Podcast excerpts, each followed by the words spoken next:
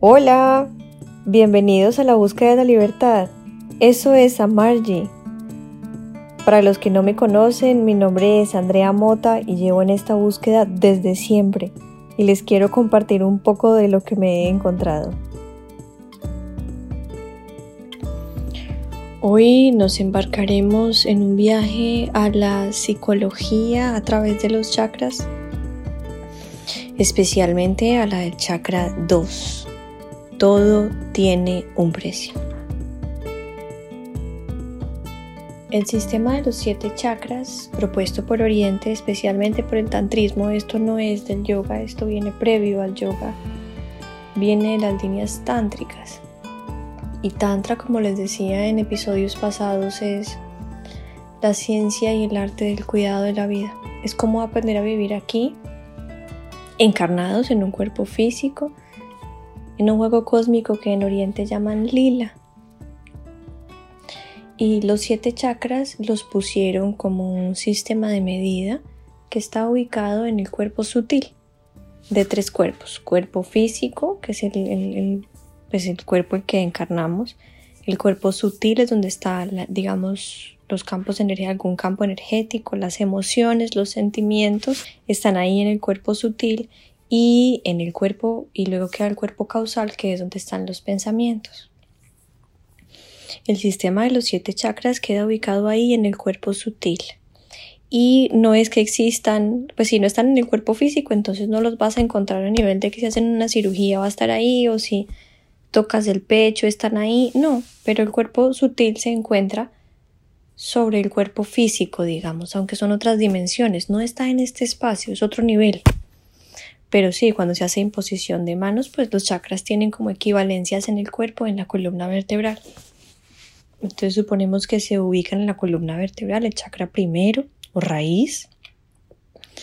Está ubicado en la base de la columna, en el coxis, y el chakra 7 está en la corona de la cabeza.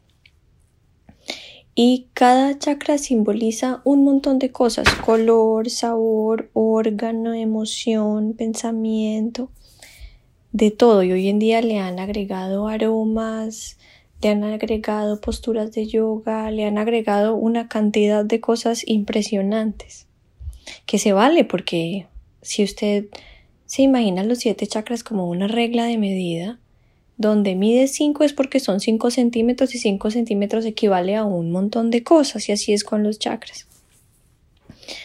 Pero hoy, más allá de contarles del sistema de los siete chakras en general, les quiero hablar del segundo chakra.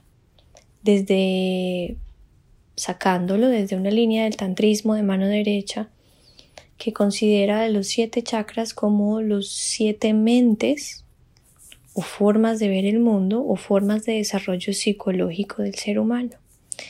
Y en ese tantrismo dicen que en la época en la que estamos, en el Kali Yuga, que es como una era de la oscuridad en la cual Estamos muy alejados de la iluminación, la mayoría, el grueso del, del mundo. Dicen que en Kali Yuga los seres humanos llegan máximo al desarrollo del tercer chakra. Porque los chakras de más arriba, entre más se vaya subiendo por el canal central donde están los chakras, más sutil se hace la energía. Y entonces dicen ellos que el 90% de la humanidad está máximo en Manipura, que es el chakra que también le llaman el plexo solar, que es el tercer chakra, que es de fuego. Y llegan hasta ahí. Y los demás de arriba funcionan, obviamente porque todos funcionan porque estamos vivos con esta energía de vida que se llama Shakti. Y por ahí se moviliza el prana, pero no están desarrollados, no están abiertos la conexión con ellos. Si el grueso, de la humanidad funciona en los tres primeros chakras, el vital es el chakra 2. Muchos dicen que la humanidad está especialmente, se queda en el chakra 2. ¿Y qué es el chakra 2? El chakra 2 es un chakra regido por el elemento agua, porque en el agua están nuestras emociones y la emoción principal del chakra 2 es el miedo.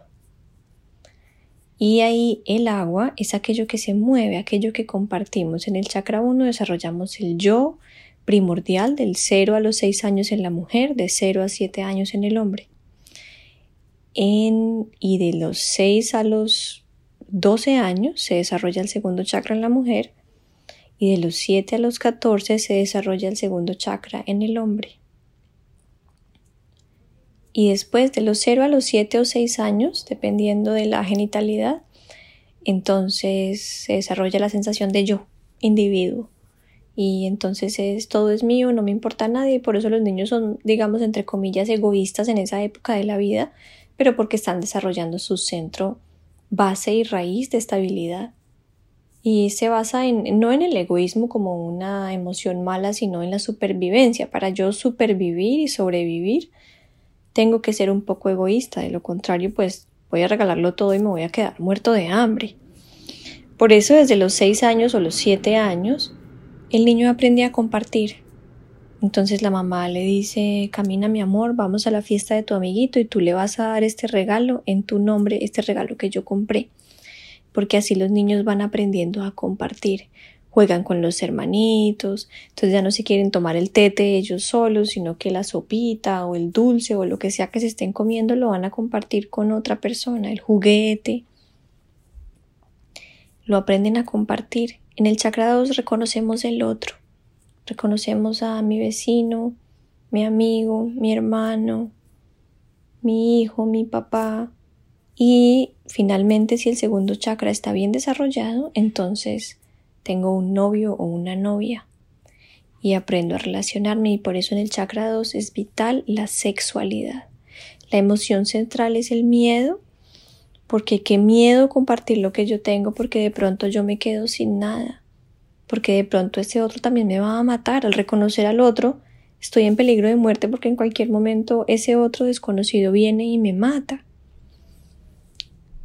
Y así empieza a desarrollarse el segundo chakra. Dicen que hay personas que llegan a los 80, 70, 50, lo que ustedes quieran, y no cruzaron del chakra 2 y su psicología se quedó en reconocer al otro porque viene la incapacidad de desarrollo psicológico por la crianza de los padres, por el menaje natal, por la sociedad y la imposición que nos hace, por la cultura. Y dicen que especialmente el chakra 2 en las culturas nuevas ahora y occidentales está un poquito más herido en la mujer por la crianza y los patrones y el patriarcado que está, entonces la mujer siempre tiende a tomar un papel en el cual hiere el chakra 2, a menos que sea madre y bueno, allá sucede otro tipo de dinámica. Y entonces hoy me surgió hablarles del chakra 2, no solo por su importancia a nivel de la humanidad, porque vean ahora con la pandemia, fue inevitable darnos cuenta que aquel que se quedó solo, qué miedo. Vean ataques de pánico, ansiedad, susto, horrible, todos esos vienen del chakra 2 por la, el aislamiento, eso generó un estallido en el chakra 2 de muchas personas y vinieron muchos miedos y dolores. Y si eso se juntó con el chakra 3 que es mi relación con la comunidad, con mi territorio, mi autonomía, el poder que tengo yo de ejercer todas mis capacidades, se vio súper cerrado, entonces eso se junta con el chakra 2 y genera un miedo terrible. Y todos tuvimos mucho miedo de manada porque también el chakra 1 se vio muy afectado. Entonces les decía que hoy había escogido este tema porque en estos días el nodo norte ha llegado a Tauro. Y eso significa en astrología, Tauro es el toro, el que está seguro y estable. El toro no tiene miedo mientras tenga su territorio, mientras tenga su vaca al lado y mientras tenga su pasto. Tauro rige las relaciones afectivas, Tauro rige la belleza, Tauro rige el alimento, Tauro rige todo aquello que yo valoro, especialmente cómo me valoro a mí mismo para desde ahí relacionarme con el otro. Entonces, a partir de estos días, durante 19 meses, la humanidad se va a ver enfocada en este tema del valor personal y muchas personas nos vamos a ver envueltas en la necesidad de afrontar cómo nos valoramos, cómo valoramos al otro, cómo supervivimos, cómo manejamos nuestros ingresos y todo, todo aquello que refiere al chakra 2.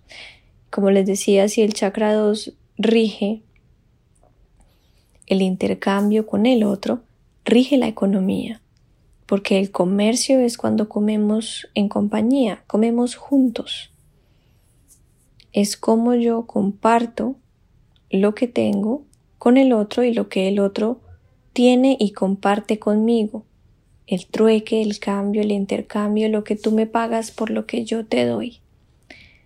Y aquí surge mi primera pregunta y pregunta válida con el nodo norte en Tauro y con Urano despertando en Tauro, que va a haber una conjunción buenísima. Les pongo aquí el, la, la notica en agosto, pero se siente desde junio, de varios meses y más en, y después de agosto también se sigue sintiendo. Hay una conjunción nodo norte Urano en Tauro que viene a mover más aquello que valoramos. Entonces la primera pregunta y la que relaciona con el chakra 2 es ¿cómo le pongo el precio a las cosas? ¿Cómo le pongo el precio a lo que vendo o a lo que compro? ¿Cómo valoro? Vean que cuando uno es independiente y entonces aquí viene ya mi historia personal que ustedes saben que siempre abro el podcast con, pues les hablo siempre de la experiencia, más allá de la teoría, porque no, no me interesa, como les decía en algunos otros audios, pues recitar de libros, porque pues de eso están los libros y vale la pena que cada uno haga la tarea e investigue. Pero aquí es más hablándoles desde la voz de mi experiencia personal y lo que pudiera compartir, porque hace unos días llevo preguntándome ¿Cuánto vale lo que yo hago?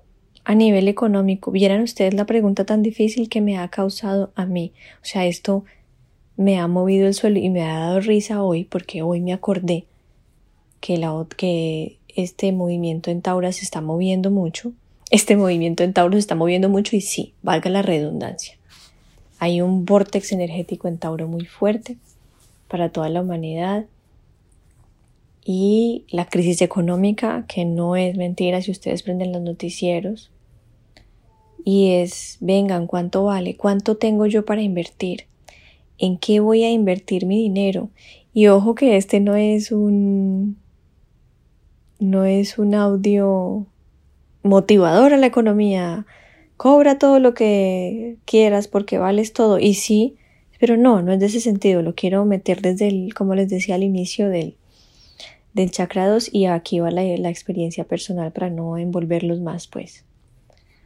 Vean, desde siempre, desde que era pequeñita, no era capaz de cobrar por la tarea que le hacía a los compañeros, por el ensayo que le hacía a mis compañeros, porque si era ñoña en el colegio y la universidad, siempre que estudiaba he sido la ñoña y me pedía al otro compañerito como ve, hazme el ensayo y yo te pago. Y yo les decía como no, tranquilo, no me pagues, después arreglamos o cuadramos o lo que sea, no me pagues no me pagues.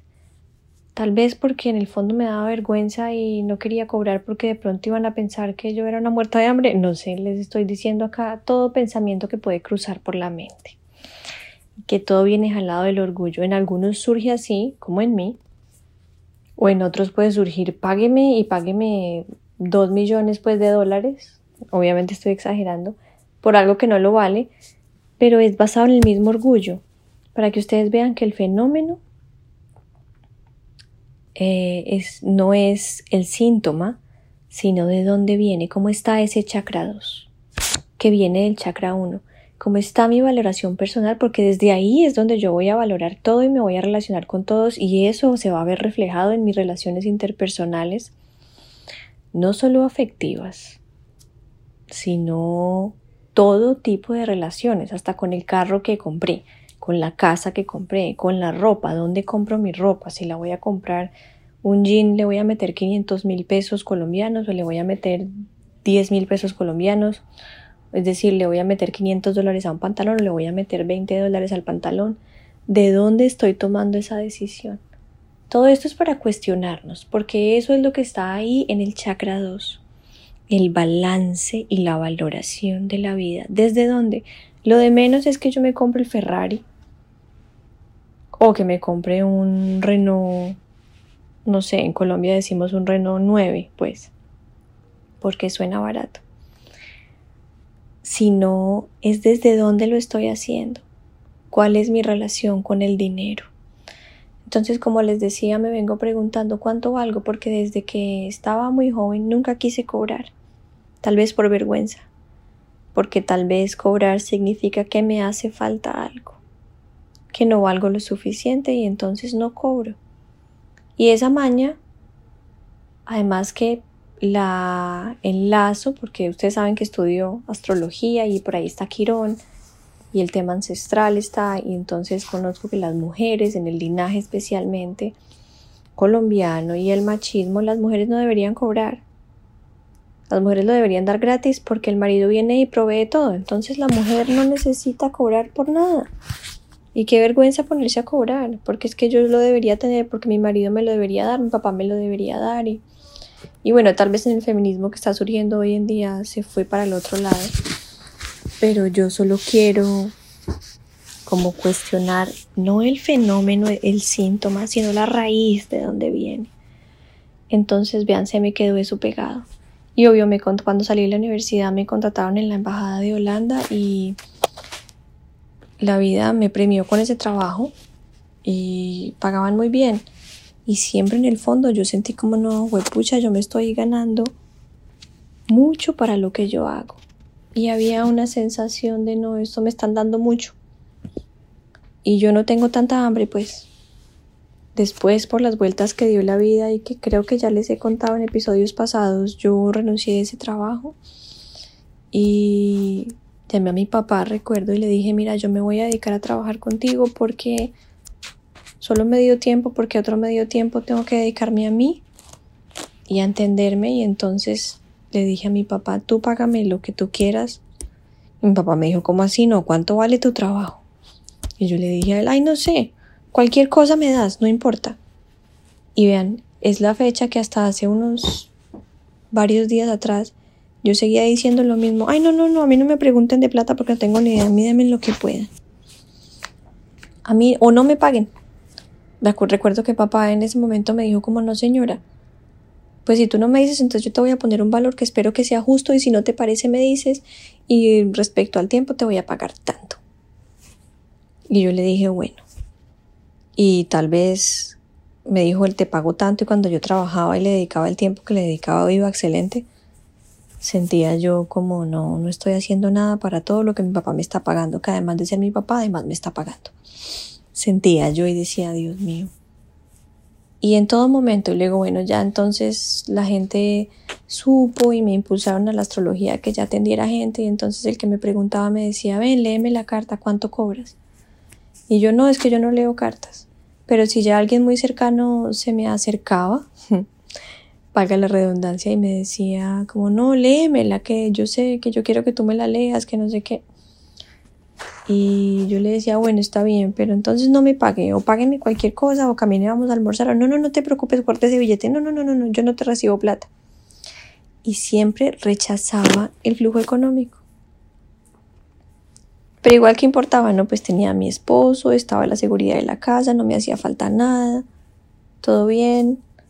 Con el tiempo entonces vino el divorcio, vino la necesidad de trabajar más, de la sensación de independencia estoy aquí ya en Estados Unidos y estoy abriendo mi práctica y estoy abriendo clases y estoy empezando a trabajar y estoy escribiendo un montón y grabando aquí y les juro que el tiempo se me ha acortado, todo sin planearlo. Y de repente he sentido el jalón, bueno, ¿y cuánto voy a cobrar? Y vino una incomodidad, vino una incomodidad y bueno, ¿qué es esto? ¿Qué está pasando aquí? ¿Cuál es el problema con el dinero? Ya me lo había hecho la pregunta mi profesor en Colombia y yo decía, ay, qué va, yo no tengo problemas con el dinero, simplemente no me gusta. Y ese orgullo, ¿no? Sale y responde, no, yo no, yo, yo eso ya lo trascendí. Y además porque en la espiritualidad común pareciera que el dinero y cobrar está mal. ¿no? Entonces que si tú te dedicas al yoga o a la astrología o a ser profesora o a hacer reiki o a hacer una sanación pránica o a hacer una respiración vivencial o hacer el, o dar consejos, hacer, dar guías respecto al autocuestionamiento y la autoevidencia, pues debería ser gratis. Y si uno cobra, se enoja, no le dicen está tan interesada, tan materialista, como si eso estuviera mal. Y no saben a cuántas personas del medio he escuchado y alumnos que, que he dado clase que me preguntan qué piensan, qué piensas de esto. Vean, todo esto nos habla del estado del chakra 2 en nosotros mismos. Que sí, nos pueden ir a poner las manos y hacer sanación al chakra 2 y claro que eso ayuda para dejarnos ver ese, ese cuerpo y ese desarrollo psicológico de ahí abajo. Pero la verdadera sanación y trascendencia en la energía del chakra 2 está en preguntarnos y ver ese patrón psicológico que tenemos. Entonces, siguiéndoles con el cuento, mmm, conocí hace en noviembre. En noviembre conocí a un hombre increíble, el Tantra de la mano derecha encarnado, un señor, un anciano de más de 80 años, nacido en los Himalayas y que casualmente, por gracia de vida, vive aquí en Estados Unidos y vive aquí a, muy cerca de donde estoy viviendo acá con mis papás. Y por una casualidad llegó a la otra y terminé llamando y me dio una cita, él no recibía gente y no recibe gente en persona, pero me dijo que fuera. Y obviamente yo iba con el tema de Kundalini. Mm, y el encuentro fue como de esos del libro. Primero porque yo iba súper nerviosa pensando que, vean esto, pensando que yo iba a pagar un poco de plata en dólares que no tenía, además para alguien que de pronto era pues un cualquier ladrón por ahí que le viene a decir a uno que sí, que el chakra, que el no sé qué, que el otro, que acostumbrada pues y con la, con la cultura colombiana muy encima de los hombros. Pero bueno, llegué allá y me encontré con este señor y me dijo que cerrara los ojos por 30 segundos. Cuando entré a su consultorio y cerré los ojos y los abrí y todo se había transformado y yo todavía es la fecha que no sé qué sucedió. Les juro que hasta pensé que me habían dado algún bebedizo o alguna cosa y al rato miré a mi alrededor y no, yo no había tomado agua, no había recibido nada ni siquiera. Y bueno, la relación, el impacto del, de conocer a este señor ha sido a todo nivel tanto que ya he pasado varios días en su casa. Y los entendimientos y las revelaciones que he tenido han sido increíbles a todo nivel y uno de ellos ha sido el del chakra 2 y ha sido el bueno ¿y usted cuánto tiene para invertir y de qué va a vivir y cómo se va a organizar y si usted ahora es independiente, cuánto va a cobrar, cuánto vale su servicio. Y vean, la respuesta no es no, el mercado en estos momentos tiene el estudio pues de marketing que le hacen a uno, entonces su consulta debe costar 150 dólares, por decir un número. O si usted tiene un cliente con mucho dinero, entonces le va a cobrar tanto. O si tiene un cliente que no tiene mucho dinero, entonces le va a cobrar menos. No, no tiene nada que ver con eso. La pregunta que en estos momentos está direccionada al fondo, a la profundidad del ser, allá al chakra 2, a ese centro psicológico que todos tenemos. ¿Cuánto vale? Y eres capaz de decirle a tu cliente, a la persona que está interesada en tu servicio, eres capaz de decirle, vale tanto y si no puedes pagarlo, lo lamento, tal vez será en otro momento, pero ese es el costo de mi servicio. Y al cobrar, ¿se siente uno mal o no? Al cobrar, o se siente uno muy bien y uy, cobré a esta persona, o te estás sintiendo que tal vez estás cobrando demasiado, robándole entre comillas a esa persona. ¿Qué tanta es la relación entre lo que yo genero en mi trabajo y lo que recibo de ingresos. ¿Cómo va esa relación? ¿Cómo me siento al respecto? Y vean esto ahora, especialmente a nivel económico, porque hay muchas crisis, pero todo lo que sea a nivel económico se mueve a nivel afectivo. Y así es también en astrología con Tauro, que es la casa 2 y mucha gente dice en consulta como, bueno, ¿y que tengo en la casa 2? Tengo a Júpiter, entonces me va a llegar mucho dinero o o tengo a Saturno, va a haber eh, recesión. No, porque, bueno, y sí, en algunos niveles se puede decir y se puede interpretar de esa manera, pero la casa 2 no es únicamente eso, así, con el, así como con el chakra 2. También quiere decir cómo me relaciono con el otro. En astrología la casa 2 está opuesta a la casa 8 que es de escorpión, que vienen las relaciones sexuales, las relaciones íntimas, la administración de, lo, de los otros y el reconocimiento del dinero del otro. Hasta las envidias están ahí. Y la envidia es una de las emociones primordiales del chakra 2. Entonces la pregunta es si así es mi vida económica, tiene que haber un reflejo exacto en mi vida emocional. Y entonces me pongo yo de espejo que en las relaciones que he tenido durante toda mi vida y no solo a nivel afectivo o genital sino también de amigos, sino de familia, sino de gente cercana, y es que he tenido la tendencia de, como dicen por ahí, como dice mi mamá, pongo todo en bandeja de plata y te doy todo. O sea, todo lo que tú ves es todo lo que hay y lo tienes a tu disposición y te lo doy todo. Y entonces en una relación de pareja lo doy todo, todo, todo, todo, todo, todo, todo, todo hacia allá. Y cuando viene el turno de recibir, porque, ojo, en el chakra 2 es dar y recibir, siempre hay un intercambio y tiene que haber ese equilibrio. Si ya hablo del amor incondicional, estoy hablando del chakra 4.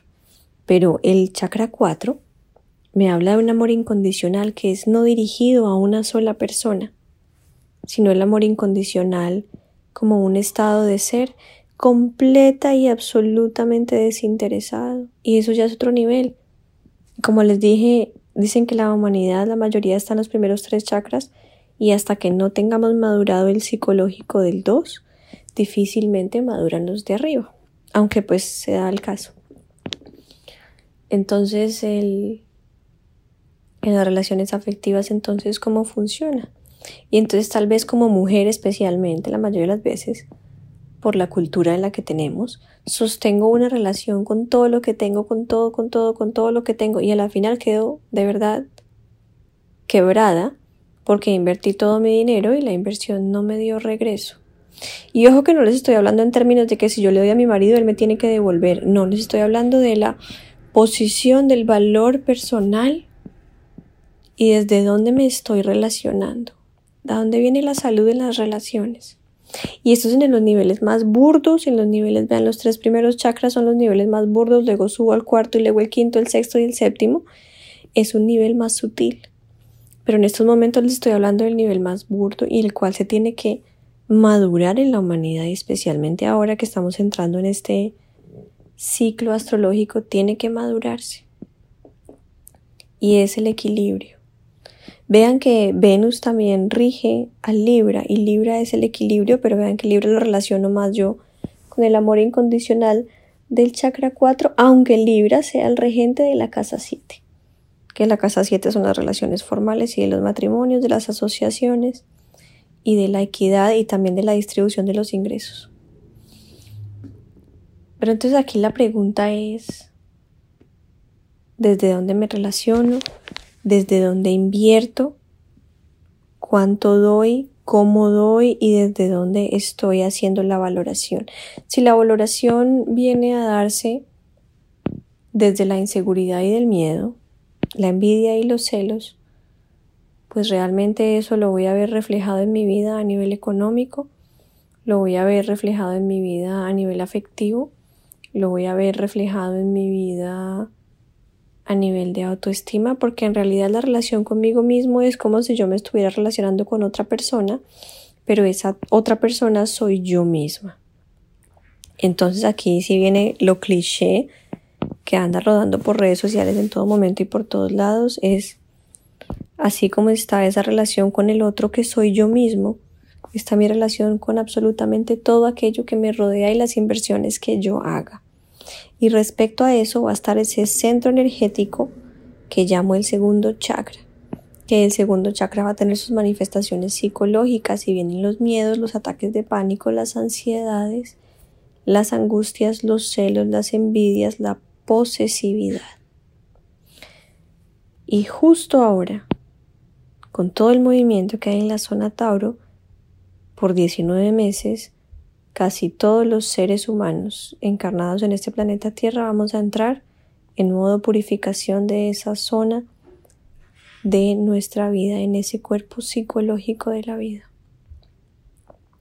Por eso vale la pena que si ya no nos lo estamos haciendo, nos hagamos la pregunta. Todo tiene un precio. En este mundo, aquí, a nivel burdo, a nivel de supervivencia, ojo, no les estoy hablando a nivel de sentimientos, no les estoy hablando a nivel de pensamiento, les estoy hablando de las relaciones aquí en la calle sociales. Todo tiene un precio y podemos hacernos los locos por un lado y decir no importa, lo regalo todo. Ojo que es ese orgullo y esa identificación con una cantidad de memorias andando y también generando mucho dolor y mucha enfermedad porque de ahí vienen todos los bollos en las relaciones de pareja. Todos. Este, esta inequidad del dar y el recibir, si no está concebido de una manera sana y consciente, nos trae todos estos fenómenos que hemos visto en la humanidad, feminicidios, eh, crímenes sexuales, abusos sexuales, todos estos crímenes pasionales, las venganzas, los odios, todo eso viene de ahí de males del segundo chakra. Entonces vale la pena buscar todos esos posibles bloqueos que hay en los chakras que llaman microchakras que corresponden y que están en el chakra 2 para saber cómo nos estamos relacionando. Y ojo, como les decía, y disculparán tanto ojo que digo, pero es que me ha parecido impresionante poder ver con mucha claridad ahora lo que está sucediendo y cómo funciona ese cuerpo psicológico y la, la huella del condicionamiento social que tenemos todos. Y digo yo que en algunas culturas, especialmente la mujer, porque ustedes sabrán ahora la lucha que hay, porque a la mujer en un trabajo, si la contratan, le pagan menos que al hombre. Y todo eso nos está hablando del chakra 2. Todo lo que tiene que ver ahora con los géneros sexuales también nos hablan del chakra 2. De todos los movimientos, la interpretación de todo esto y viene de la valoración personal y de la identificación. Más allá de, vean, el yoga, la meditación nos lleva a estados de conciencia maravillosos y a sensaciones en el cuerpo increíbles y a cuestionarme quién soy yo y a estados ampliados de conciencia en los cuales hay la famosa unicidad que tanto nos gusta y que a veces hemos tenido hasta en los en los viajes psiquedélicos o en la meditación, aquellos que son practicantes asiduos o aquellos que esporádicamente la vida les regaló el chispazo. Y todo eso es maravilloso y trae grandes enseñanzas, descargas de conciencia, conocimiento, aperturas y es lo máximo, pero si yo voy a construir un castillo, las bases tienen que estar bien construidas. Entonces tengo que referirme a los tres primeros chakras y en estos momentos prestar especial atención al segundo chakra porque desde ahí es donde se va a construir absolutamente todo. Desde ahí es donde me voy a estar relacionando y el aprendizaje es a través de las relaciones y se construye de esa manera en comunidad para poder subir al chakra 3 que es el manejo de la comunidad que es el chakra 3 es la red de todo lo que se forjó en el chakra 2. Les dejo la pregunta para que hagamos un poquito de conciencia sobre todo esto, investiguemos un poquito sobre dogmas, condicionamientos y obligaciones que nos hemos autoimpuesto, que nos ha impuesto la sociedad, la familia, el linaje ancestral y que hoy en día nos causan muchísima enfermedad. Vean qué belleza sería que a través de cada uno de nosotros sanara todo el ancestro y empezáramos a generar una nueva sociedad mucho más equitativa, especialmente desde ahí, desde ese punto que es el chakra 2. Hay purificaciones que se hacen de los chakras en el tantrismo, los con el hatha yoga hay muchos también para trabajar el chakra 2 y eso solamente lo que hace es limpiar, entonces hay tipos de respiración, hay posturas, hay ayunos, hay dietas, hay mantras maravillosos para limpiar el chakra 2 y todo eso bienvenido es.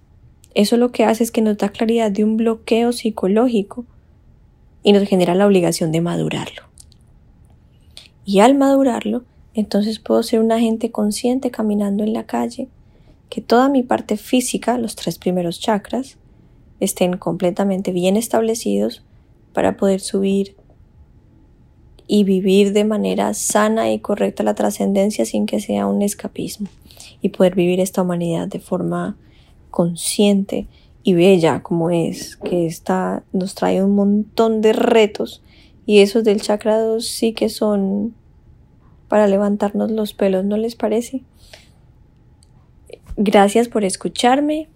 Espero seguir trayendo muchos más episodios y si quieren leerme y hablar un poquito del tema, quisiera abrir con este episodio un espacio de discusión porque es un tema que sé que a muchos puede que duela mucho o que nos avergüence o que nos genere problemas. Entonces el espacio lo abro y contáctenme a través de Instagram como a Margie. Que tengan un feliz resto de día.